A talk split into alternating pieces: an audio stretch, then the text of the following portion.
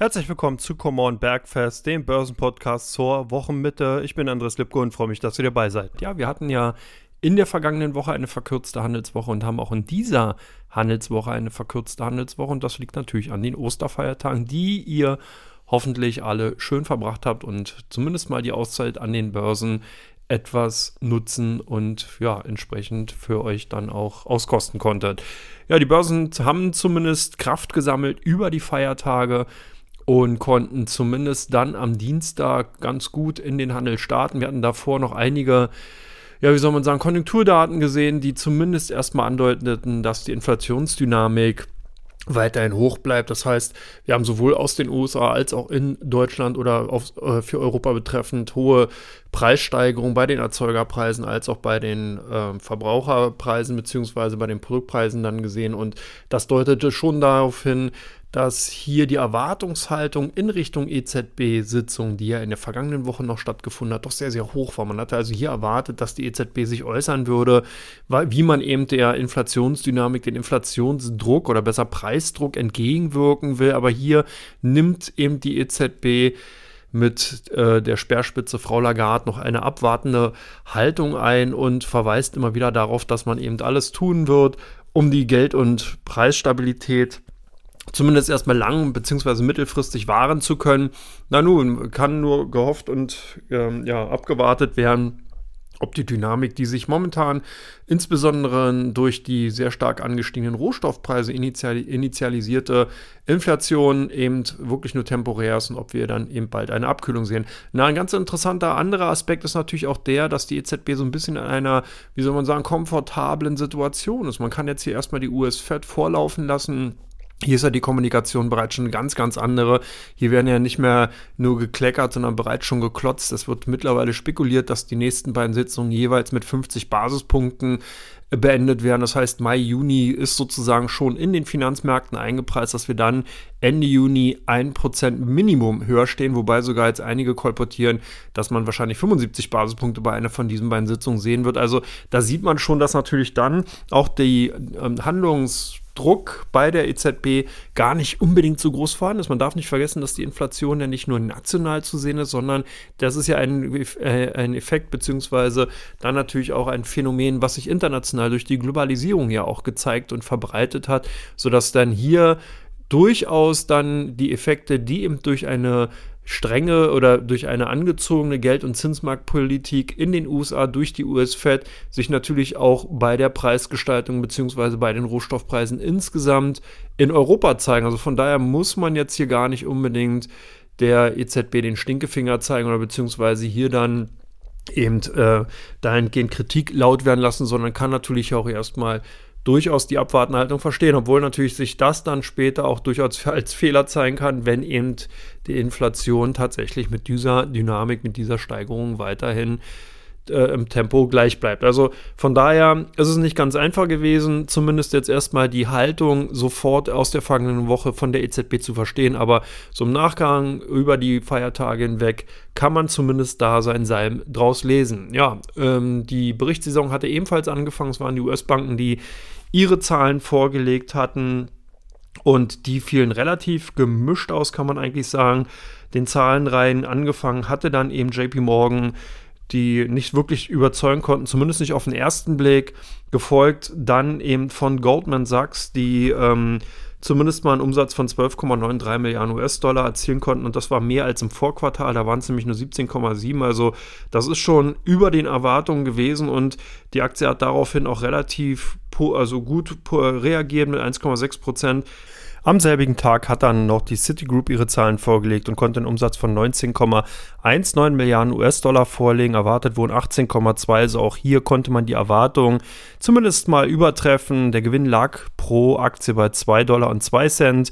Hier hatte der Markt 1,55 Dollar erwartet und die Aktien reagierten daraufhin freundlich. Also insgesamt zeigt sich zumindest bei den Banken mal ein positiver Trend. Wells Fargo war so ein bisschen Das Institut, was nicht richtig überzeugen konnte, 17,59 Milliarden US-Dollar Umsatz wurden vermeldet, erwartet wurden 17,8. Also lag man unter den Erwartungen. Der Gewinn pro Aktie lag bei 88 US-Dollar Cent. Hier lag die Erwartung bei 80 Cent. Aber eigentlich hatte man ein bisschen mehr erhofft und somit sind die Aktien dann doch in den Börsenkeller geschossen worden.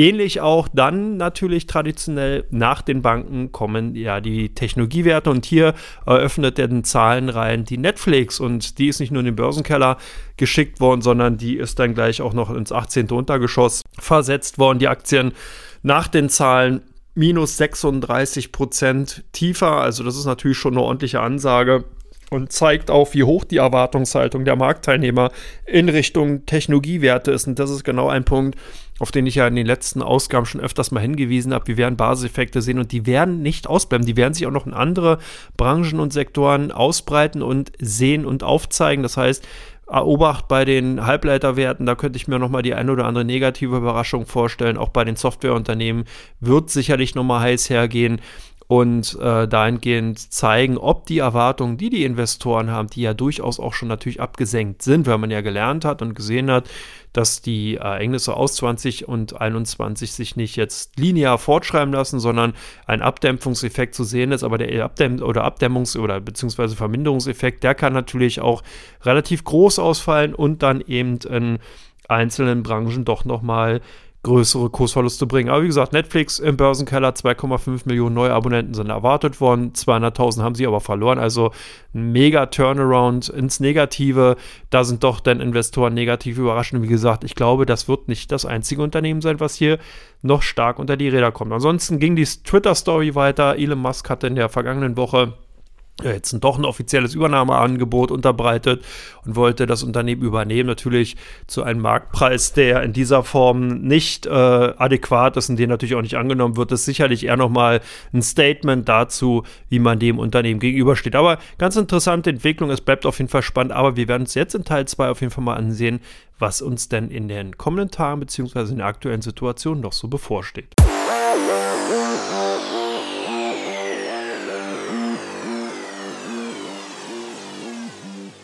Ja, herzlich willkommen zurück zu Teil 2 von Common Bergfest. Jetzt gucken wir mal auf die aktuelle Situation. Was haben wir denn heute gesehen? Wir hatten heute unter anderem Konjunkturzahlen gehabt für Europa. Wir haben die Erzeugerpreise gesehen, die stärker angestiegen sind, als man eben befürchtet hatte. Also hier ist in Europa die Inflationsdynamik weiterhin vorhanden.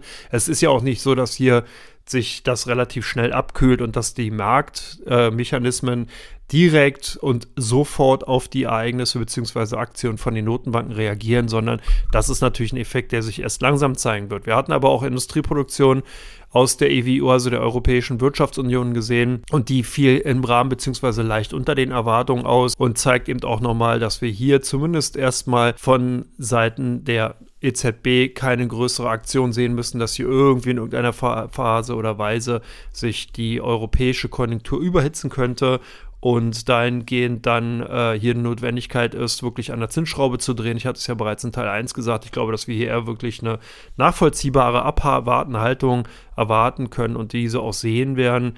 Äh, insgesamt zeigte sich der DAX aber ganz freundlich und das war auch der erste Anfang, beziehungsweise der Anfang aus dem ersten Teil, wie eben der europäische Markt eben auf die Feiertage reagiert hatte. Wir haben gestern eine verhaltene Marktöffnung gesehen, die dann doch leicht ins Positive gedreht ist heute.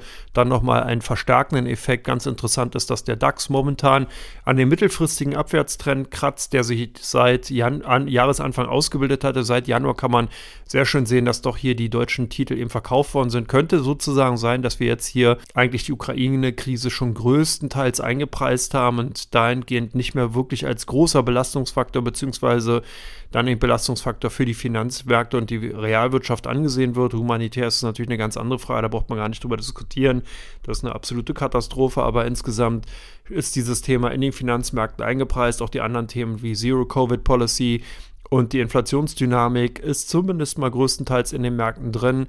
Jetzt können natürlich dann die einstigen negativen Themen, also die Rohölpreise zum Beispiel, beziehungsweise Erdgas sich doch hier abkühlen sollte. Und das sieht ja auch danach aus. Wir haben jetzt traditionell eher die Sommersaison hier an, auf der Nordhalbkugel. Und das bedeutet natürlich, dass dann eben auch die Energieträger nicht mehr so stark nachgefragt werden. Das heißt, saisonale Effekte könnten dämpfend wirken. Wir haben natürlich auch die Aktion von dem amerikanischen Staat, der die Rohölreserven freigibt und hier eine Million Barrel zusätzlich in den Markt gibt, was äh, dann zumindest mal auch die Überkapazität ja eigentlich weiter ausweitet und eigentlich auch erstmal preisentlastend äh, wirken sollte. Also das sicherlich auch nochmal Effekte und das fangen die Marktteilnehmer langsam an einzupreisen. Wir haben auch gestern die Nachricht bekommen, dass die Autoproduktion der deutschen Automobilbauer in China wieder schrittweise aufgenommen werden kann. Hier war eben äh, eine große Autostadt in China ja stillgelegt worden, eben durch Zero-Covid-Policy. Dort wird aber langsam wieder der Betrieb aufgenommen, sodass also gerade eben auch die Automotive-Aktien im DAX 40 gesucht waren und das zieht sich dann auch so ein bisschen durch den gesamten zyklischen Bereich. Das heißt, wir haben auch die Chemiewerte im Plus gesehen. Wir haben Infineon gesehen, die heute am Mittwoch dann von den Zahlen des niederländischen Konkurrenten bzw. der niederländischen Unternehmung ASML profitieren. Die konnten nämlich mit ihrem Zahlenwerk überzeugen und das hat auf den Halbleitersektor äh, abgestrahlt. Wobei, wie gesagt, hier macht aus meiner Sicht heraus eine Schwalbe noch keinen Sommer und man muss halt wirklich feuchtig sein. ASML ist in einer komplett anderen Situation als zum Beispiel in Infineon oder eine Taiwan Semiconductor, AMD, Intel und Co. Hier sind einfach äh, im Endeffekt ja ein Maschinenbauer, der die Maschinen für die Halbleiterindustrie herstellt und nicht direkt in diesem äh, in dieser Branche dahingehend tätig ist, dass man dann dem Schweinezyklus direkt ausgeliefert ist. Also auch nochmal eine ganz interessante Situation. Auch in Europa beginnt also dann langsam die Berichtssaison. Es wird also in den kommenden Tagen zunehmend spannender. Wir werden auch Vorbekanntmachungen bekommen, wo eben die Zahlen sozusagen inoffiziell schon mal äh, dann äh, publiziert werden und äh, später zu einem späteren Zeitpunkt, meist im Mai, Juni heraus, dann auch offiziell bekannt gegeben werden. Und dann kommen wir jetzt zu Teil 3 des Podcasts Come On und da machen wir mal einen kleinen Vorausgucker, was uns in den kommenden Tagen noch so erwarten kann.